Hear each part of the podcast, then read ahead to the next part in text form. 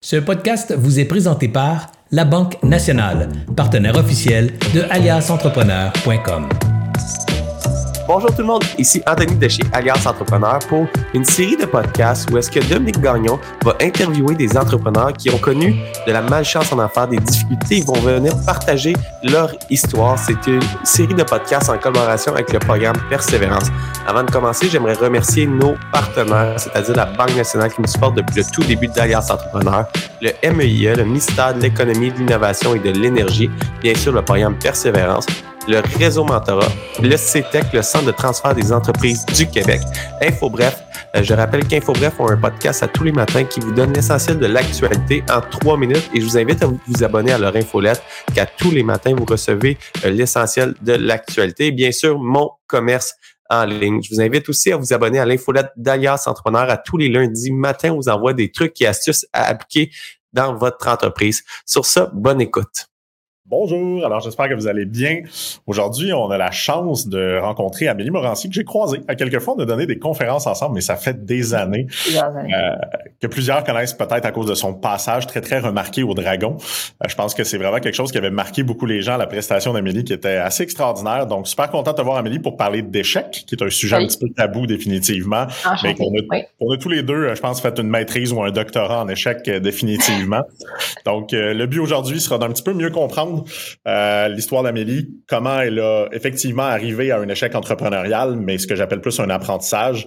Et ensuite, de voir aussi comment on peut apprendre de ça, puis comment on peut s'en tirer. Parce que la réalité, quand on est dedans, on pense que c'est impossible de s'en tirer, mais je pense qu'on est deux exemples de gens qui sont persévérants, comme le programme Persévérance entrepreneuriale et qui sont allés. Alors, Amélie, je sais pas si tu voudrais un petit peu me décrire euh, qui es-tu euh, et un petit peu qu'est-ce que c'était ton entreprise à ce mm-hmm. moment-là? Euh, ouais, ben, longue histoire courte. Essentiellement, je suis le profil typique d'un entrepreneur atypique euh, que j'ai fait euh, depuis l'enfance. Je vendais tout, n'importe quoi à n'importe qui. J'ai eu une business de tonte de gazon quand j'étais ado. J'avais un trailer en arrière de mon bicycle, puis j'allais faire des gazons en porte-à-porte. Euh, puis euh, j'ai étudié en cuisine. En fait, j'ai un DEP en cuisine. C'est le, le, seul vrai diplôme que je possède. Euh, j'étais en train de bâtir une business de traiteur parce que la journée que tu commences à étudier en cuisine, tous les membres de ma famille étaient comme oh mon dieu on a un chef dans la famille fait que je me suis ramassée avec des geeks de traiteur presque immédiatement. Euh, puis en commençant à essayer de bâtir ma business de traiteur, j'ai réalisé que les infrastructures que tu as besoin pour une bâtir une business de même c'est super euh, dispendieux, c'est difficile à trouver. Fait que j'ai pendant plusieurs années sous-louer la cuisine de quelqu'un d'autre pour me rendre compte que ce serait idéal d'avoir mes infrastructures puis de moi les partager avec d'autres gens pour pouvoir payer le loyer parce qu'ultimement, je n'avais pas besoin autant que je... Ça valait pas la peine d'avoir mes trucs privés. Euh, fait que c'est un peu comme ça que l'idée de Full Room est née, qui était à la base mon besoin. Euh, puis il y a un moment où est-ce que essentiellement euh, la business traiteur a comme pris le bord, puis Full Room est comme devenu le même truc juste parce que je me suis rendu compte que si j'étais pour hustle puis travailler comme 80 ou plus whatever heures par semaine, pas que je dis que ça devrait être fait, je le fais plus, mais euh, à l'époque, il n'y avait pas vraiment d'intérêt pour moi de faire ça, mais de faire du traiteur pour pas avoir un business qui pouvait scaler. Fait que euh, le timing du, je suis rentrée dans le programme du Founder Institute, qui est un accélérateur pour les business technologiques avec une business pas technologique que j'ai rendu technologique parce que j'ai catché que ça pouvait m'aider. Euh, j'ai bâti la plus grosse cuisine collaborative qui a jamais existé au Canada, euh, ce qui en soi, je crois, était un miracle. Mais essentiellement, j'avais 23 ans puis aucune idée qu'est-ce que je faisais. Euh, fait que j'ai levé beaucoup d'argent, mais pas assez. Tout a coûté plus cher qu'on pensait. Puis, euh, ben, je disais, l'acquisition client prenait plus de temps qu'on...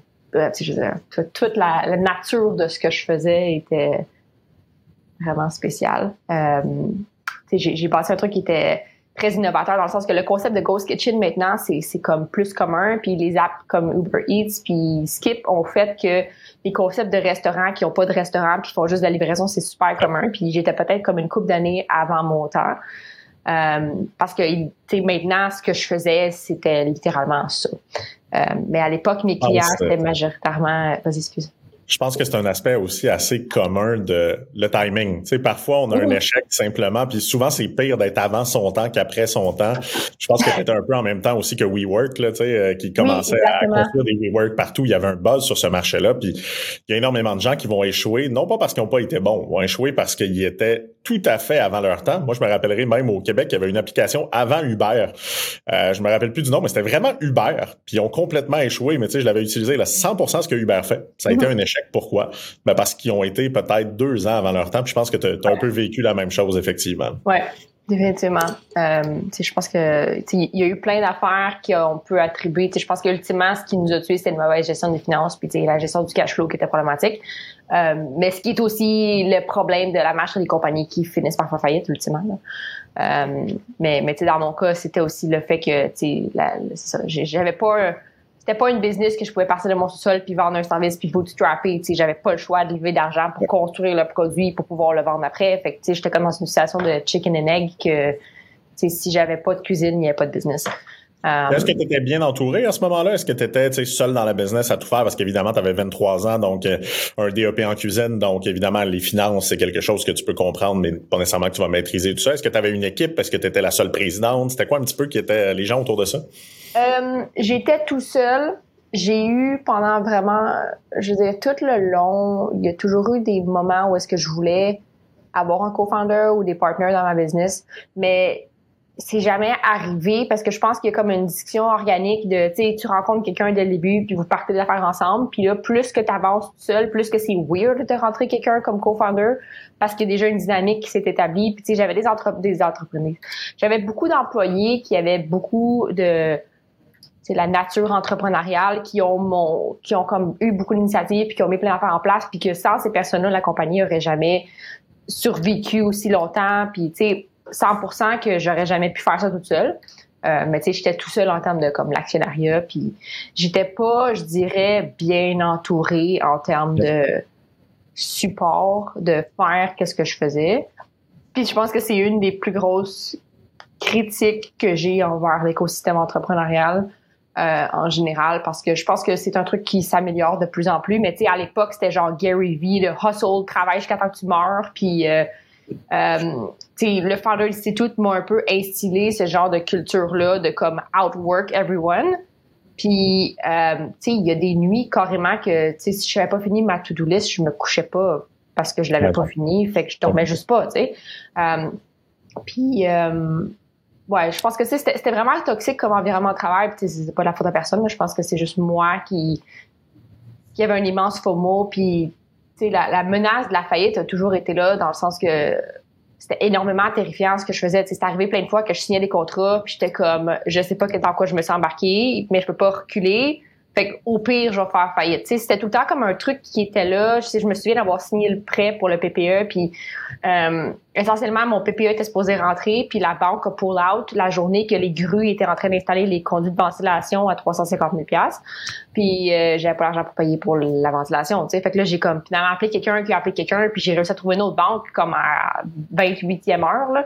Euh, mais tu sais, c'est le genre d'affaires qui t'arrive tous les jours quand t'es entrepreneur. Puis je trouvais ça vraiment dégueulasse que tout ce que tu voyais sur Internet, c'était Oh my God, j'ai signé ce contrat-là avec un tel. Regarde comment on est riche. On a un gros client, je suis en jet privé, machin chouette, tu sais. le, star system un peu euh, de l'entrepreneuriat. Puis les dragons, tu sais, définitivement, peuvent, faire partie un petit peu de ça. Tout a l'air facile, tout a l'air euh, simple. Euh, puis effectivement, le, moi, j'ai vécu un peu la même chose que toi à l'école d'entrepreneurship de Beauce. Je me rappellerai toujours, ça avait tellement l'air facile parce qu'on avait, tu sais, des entrepreneurs à succès qui avaient acheté 288 compagnies puis qui nous disaient comment c'était facile. Moi, j'en ah venais au bureau puis j'étais comme, OK, je me mets à acheter des compagnies.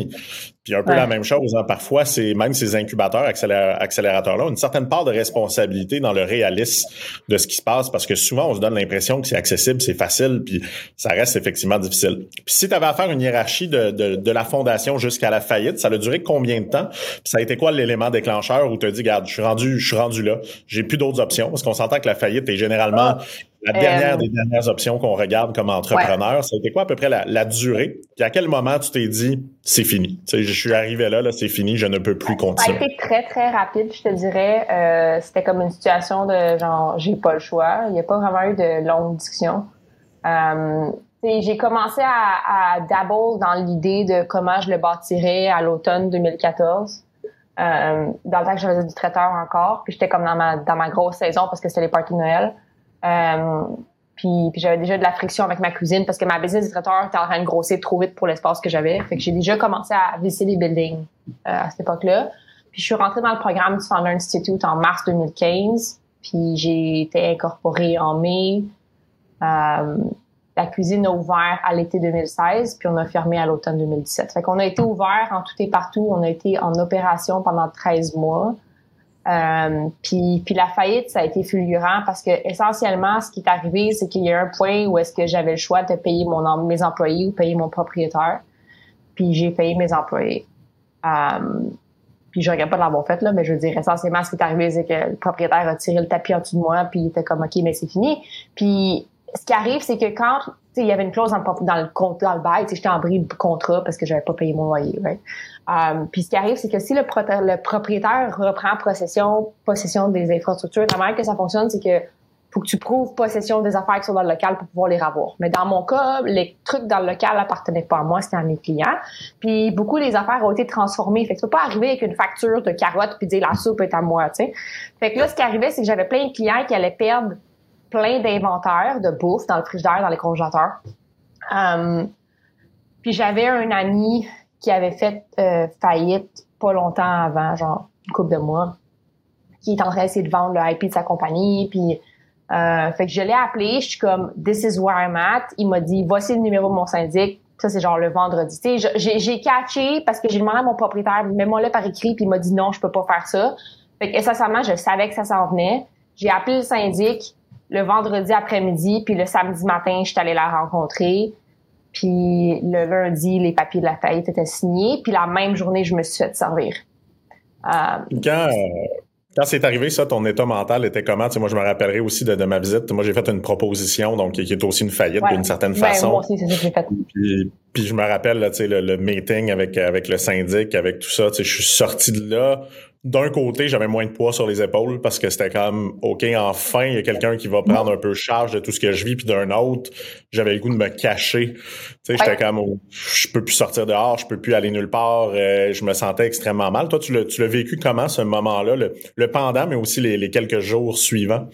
Ça a été vraiment rough parce que ça a été super intense, puis je pense qu'il y a une partie de moi qui réalisait pas ce qui était en train d'arriver parce que c'était tout vraiment, tu sais. Euh, on a donné genre trois jours aux clients pour venir chercher leur stock. Euh, puis, puis c'était comme vraiment vite. Tout était comme arrivé du jour au lendemain. J'étais en train de lever une ronde de financement. Genre, tu sais, j'avais des investisseurs qui se prenaient dans la cuisine la semaine d'avant. Fait que c'était vraiment weird. Euh, parce que tout allait bien puis tout allait plus bien du jour au lendemain. Euh, puis je pense que il y a une partie de moi, comme tu disais, qui était énormément soulagée. Euh, parce que pendant vraiment longtemps, j'avais tous ces prêts-là, j'avais plein d'argent de plein de gens, j'avais plein de monde qui dépendait de moi, puis je me sentais vraiment pognée. Euh, puis je pense que j'arrivais pas à me l'avouer que je me sentais complètement étouffée par ma business. Puis le fait que c'est comme une business physique puis que mes clients étaient dans ma face tous les jours, c'est un peu différent de genre t'as un SaaS puis t'as quelqu'un qui te met un mauvais review sur Google, tu sais, parce que c'est comme quand ils sont fâchés, ils sont, sont fâchés là, tu sais. Euh, puis ça, je trouvais ça difficile parce que tu sais le concept de coworking, c'est nice on paper, mais dans la vie, je me suis rendu compte que le monde ne voulait pas réellement partager quand c'était à leur désavantage. Fait que je me ramassais des journées que j'avais l'impression que je, jouais une, je, gérais une garderie. C'était un peu poche. Sens-tu, euh, tu sens que les gens l'ont reçu comment? Parce que moi, ça a été quelque chose d'un peu difficile. Il y a des gens qui étaient des amis, euh, tu sais, qui ont perdu un peu dans ma proposition consommateur. J'ai vraiment senti le poids. Tu sais, ils étaient extrêmement fâchés, très peu empathiques et, je peux comprendre, hein, ils ont perdu, on fait perdre de l'argent aux gens de par notre gestion, etc. Toi, comment tu as ressenti la, je pourrais dire, la pression populaire peut-être autour de cet échec-là? Tu sais, des gens, comme tu dis, face à face. C'est facile sur Internet hein, de, de dire euh, je te vire ou je m'en vais ou je vais faire faillite, mais de voir les gens physiquement, euh, c'est quelque chose de dur. Comment, comment as senti que les gens euh, réceptionnaient l'échec à ce moment-là? Ça a été difficile.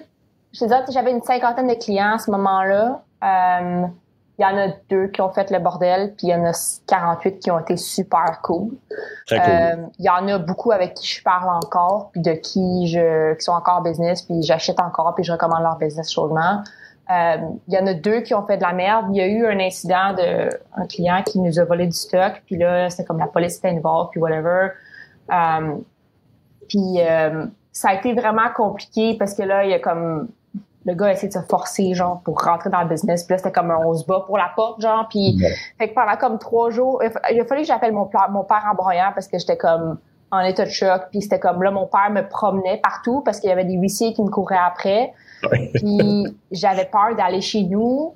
Fait que là, c'était comme je rentrais par la ruelle, puis mon père me chauffait jusqu'au bureau de syndic. Puis pendant une couple de jours, j'étais vraiment juste comme une coquille vide. Pour vrai, j'avais juste comme rien. Là, je pense que ça a été comme les trois pires jours de ma vie, pour vrai. Puis après ça, la journée qu'on a fait faillite, il y a eu l'article dans les affaires. Fait que j'ai été comme le homepage sur le site de les affaires pendant genre 8 heures. Euh, parce que Mathieu Charest m'a appelé pour une quote, puis j'y ai donné. Puis j'étais contente de l'avoir faite parce que ça l'a comme j'ai fait mon coming out, tu sais, j'avais pas à dire à personne "Hey, by the way, j'ai fait faillite." Toute la ville le savait. Euh, ce qui était vraiment horrible parce que c'est super public, mais c'était vraiment le fun parce qu'après ça, j'ai pas eu à l'annoncer à personne, puis le travail était fait à Exact. Euh, fait que ça a été vraiment dur, mais aussi vite, puis après, c'était fini. Puis après, parlons-en parce que, tu sais, définitivement, je me doute que cette, période-là est très, très difficile. Moi, un peu comme toi, tu sais, moi, ça a été que j'ai déménagé. J'étais plus capable de rester à Québec parce que j'avais l'impression que tout le monde de Québec savait ce qui s'était passé. fait que je suis déménagé, euh, tu sais, à Mont-Saint-Hilaire, à Montréal. Ça a été, euh, j'ai encore de la misère à aller à Québec. J'ai encore parfois la peur de croiser des fournisseurs fâchés quand je vais au resto. Fait que je regarde autour de moi, là, tu sais, moi, je dis toujours que j'ai un choc post-traumatique un peu de, de cette période-là de vie. Mais après ça, ben, tu sais, moi, j'ai la chance de m'en être bien tiré, si je peux le dire comme ça, malgré que on refusé de, de, payer mon hypothèque. Je n'étais pas capable de faire une hypothèque euh, il y a de ça trois ans parce que j'étais encore sous proposition. Ce qui fait que j'ai payé ma maison cash. Ce qui est un peu paradoxal parce que ça veut dire que j'avais les moyens, mais le système étant le système. Mm-hmm. Comment aujourd'hui Amélie, elle se sent? Puis, tu sais, ce que, ce que je pense, c'est que tu es en train de te relancer ou au moins tu as ce sentiment d'avoir envie de te relancer en affaires. Et, souvent, on dit qu'il faut être fou hein, après avoir vécu ça, de dire on va le refaire encore une fois. Tu dirais que c'est quoi aujourd'hui, Amélie, qu'elle a appris de cette situation-là? Qu'est-ce qu'elle aurait pu faire différemment, même si j'aime pas cette question-là, parce que c'est tellement facile de juger hein? par la suite puis de dire, ah, j'aurais pu faire ci. Ouais, quand, quand t'es là-dedans, t'as des, des, de la santé mentale, c'est difficile. Puis c'est où que tu t'en vas, puis tu te vois où dans les deux prochaines années, puis comment cet échec-là va t'avoir permis probablement, un peu comme moi, de faire un succès par la suite? Euh, j'ai pas compris toute ta question, mais je vais extrapoler de ce que les bouts que j'ai pas manqué. euh, essentiellement, j'ai j'ai rembarqué j'ai rembarqué assez vite euh, là-dedans. Je te dirais que ça a pas été très long. J'ai j'avais pas envie de faire de quoi de public parce que ça avait été tellement public, Food Room. J'étais pas confortable avec le niveau de public que ça a été, mais je pense que je me suis rendu compte que j'avais pas le choix de le faire pour que ma business marche. Puis c'est comme un sacrifice que j'avais accepté. Mais euh, fait que j'ai vendu, euh, j'ai fait Amazon FBA pendant genre presque deux ans, pas longtemps après. Euh, dans le fond, j'achetais des affaires usagées, puis je les revendais, euh, des livres usagés que je vendais sur Amazon. Euh, puis, euh, puis ça a été comme un, un, genre de compromis de j'avais ma day job, puis je faisais ça on the side, ça me permettait d'avoir comme le fulfillment, de faire de quoi qui était plus entrepreneurial, sans avoir à être responsable de plein de gens, puis d'avoir à expliquer à plein d'enfants, tu sais, comme faire les concours de pitch puis tout ça, ça me tentait vraiment pas. Euh, j'ai fait ça, après ça, j'ai d'abord dans comme une coupe d'autres business. J'ai, euh, tu sais, j'étais quand même chanceuse parce que je me suis trouvé une job que je travaillais pour un, gars qui était ange investisseur. Fait qu'essentiellement, je travaillais pour on payroll pour une de ces compagnies, mais je travaillais pour plein des compagnies dans lesquelles il avait investi. Puis euh, quand même intéressant de voir qu'un ange fait confiance à quelqu'un qui a fait faillite. C'est quand même. ouvre encore des portes aujourd'hui. Pour vrai, euh, tu sais, je veux dire, la manière que toi tu l'as vécu, je veux dire, ça semble vraiment horrible. Puis, euh, je, veux dire, moi, il y a pas, tu sais, à part les deux clients qui ont été fâchés puis qui ont fait un peu de merde pendant la faillite, là, j'ai pas eu rien vraiment comme après. Je pense que, tu sais, les gens respectent le hustle puis les gens respectent la faillite. Je me suis fait inviter à plein de conférences pour parler de ma faillite puis. J'ai été très vocale sur qu'est-ce que c'était parce qu'il y avait personne qui le faisait à l'époque. Puis je le fais encore parce que je pense que les gens ont besoin d'entendre que c'est de la merde puis que c'est dur, mais qu'on le fait pareil, tu sais. Puis c'est pas genre rose puis des jets privés puis des week-ends de F1, tu sais. Euh, fait que, euh, tu sais, il y a pas eu personne, tu sais, j'ai des bailleurs de fonds, j'ai pris un café avec un mes investisseurs qui avaient perdu plein d'argent, puis ils m'ont invité à souper, puis on se parle encore, occasionnellement, puis je pense que il y, en a peut-être des gens qui étaient fâchés, mais je leur ai pas reparlé. Puis les gens qui étaient pas fâchés, ben je suis encore en bon terme avec eux. Puis tu sais, j'ai accepté que, tu sais, quand tu investis dans une business, tu devrais investir l'argent que tu t'attends à perdre, genre. Moi, je, ben, je ça serait C'est le modèle, ouais, c'est le modèle du capital. Ma mentalité d'investissement, en tout cas. Euh, puis, tu sais, je veux dire, je pense que, tu sais, j'ai fait des erreurs, mais j'ai rien fait de mal, right? Fait que j'ai rien à me reprocher. Euh, c'est des choses qui arrivent. C'est pour ça que le principe de faillite existe. j'ai fait une proposition au consommateur parce que j'avais signé des, des, euh, des cautions personnelles que j'avais pas pu rembourser. Fait que, tu sais, j'ai fait une proposition, j'ai remboursé ma proposition. Mon crédit est encore de la merde, ça vient plus tard. Mais, tu sais, je m'en suis, je, je, c'est la seule affaire qui, qui me reste à gérer, là. Mais ça, c'est le problème d'Equifax, c'est affaire.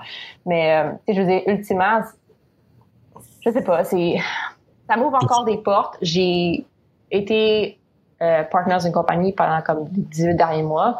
Puis c'était la première fois depuis Full Room que j'avais vraiment comme l'impression d'être comme pas sur mon X mais vraiment proche dans le sens que tu sais j'avais un, un, bon fit en termes de rôle et responsabilité puis un fit de je sais que c'est ça que je veux faire mais c'était pas un fit par rapport à la business spécifiquement euh, mais euh, ça l'a comme validé plein d'affaires, puis c'était la première fois que je faisais plus de réseautage de façon active, puis que je me sentais confortable de ressortir en public, puis de faire comme yo, je suis entrepreneur encore, puis prendre du café avec des gens. Euh, puis, puis ça l'a validé tellement d'affaires pour moi, puis c'était la première fois que j'étais comme OK, j'ai confiance en moi encore maintenant que je suis à une place où est-ce que je peux le faire. Euh, ça a été super long, mais j'ai fait plein d'affaires en dedans de l'eau pendant les dernières cinq ans où est-ce que j'ai appris. Puis, tu sais, à l'époque, les finances, c'était comme mon point plus faible, je pense, puis c'est rendu une de mes forces parce que j'ai vraiment comme deep dive là-dedans.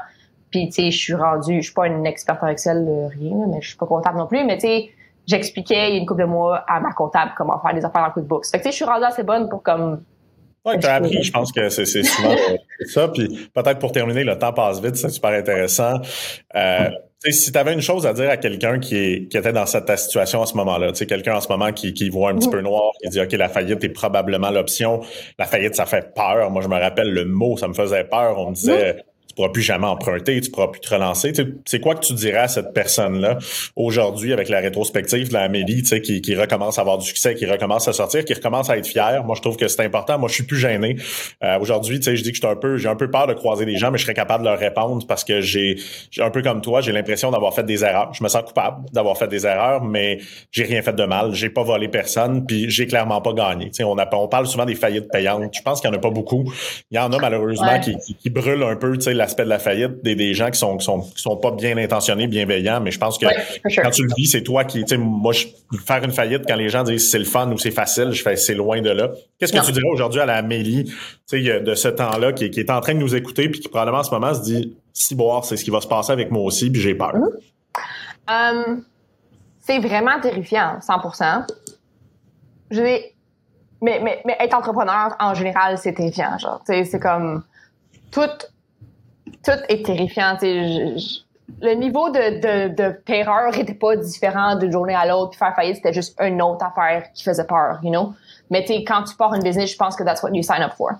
Puis, euh, tu sais, ultimement, ouais, j'étais vraiment soulagée, puis je m'attendais pas du tout à être soulagée. Euh, parce que parce qu'il y a un point je pense que le gros problème avec Amélie de 2017, c'est qu'il y avait pas j'avais j'avais rien d'autre que ma business. Tu sais, c'était comme allô, je suis Amélie, CEO de Food Room, mais j'étais pas genre allô Amélie, maman, coureuse, être autre. Euh, euh, tu sais, j'avais j'avais rien d'autre. Je faisais rien d'autre. Tu sais, j'avais pas de vie, j'avais pas de relation, j'avais pas d'amis, je, je parce que j'étais il y a pas personne qui était là pour me dire oh ouais by the way genre avoir une hygiène de vie ça veut dire x y z euh, prends soin de toi puis dormir 8 heures c'est important puis faudrait que tu manges aussi à la place de juste boire du ensure parce que t'as pas le temps. Puis, euh, c'est toutes des affaires qui fait qu'ils ont contribué et je pense que j'étais à une vraiment mauvaise place dans ma vie. Puis, ultimement, c'est vraiment niaiseux de dire ça de même parce que, genre, avoir fait faillite, c'est la chose qui m'a permis...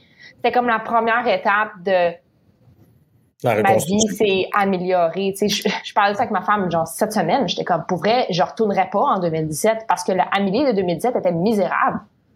Comme, I'm a much better person maintenant. Je, je suis tellement plus contente avec la vie que j'ai. Euh, je pense que si on, peut, si on peut résumer, je pense qu'effectivement, c'est une des erreurs. Moi, je me rappelle, je m'appelais Dominique Piranha sur Facebook. J'étais mon entreprise, je l'incarnais, c'était mon nom de famille.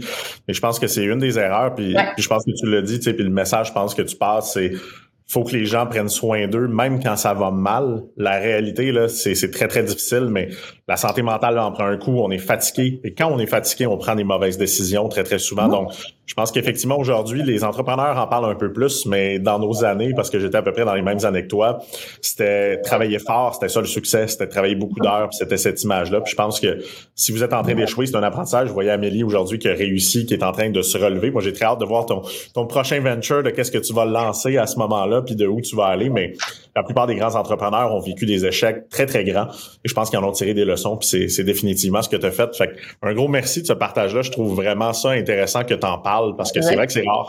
Euh, puis probablement que moi, tu sais, chaque fois que j'en parle, j'ai quand même un petit clic sur le bouton. Je dis, OK, il faut le faire parce que les gens en parlent pas, mais ça reste mhm. pas encore naturel au Québec de parler de ça.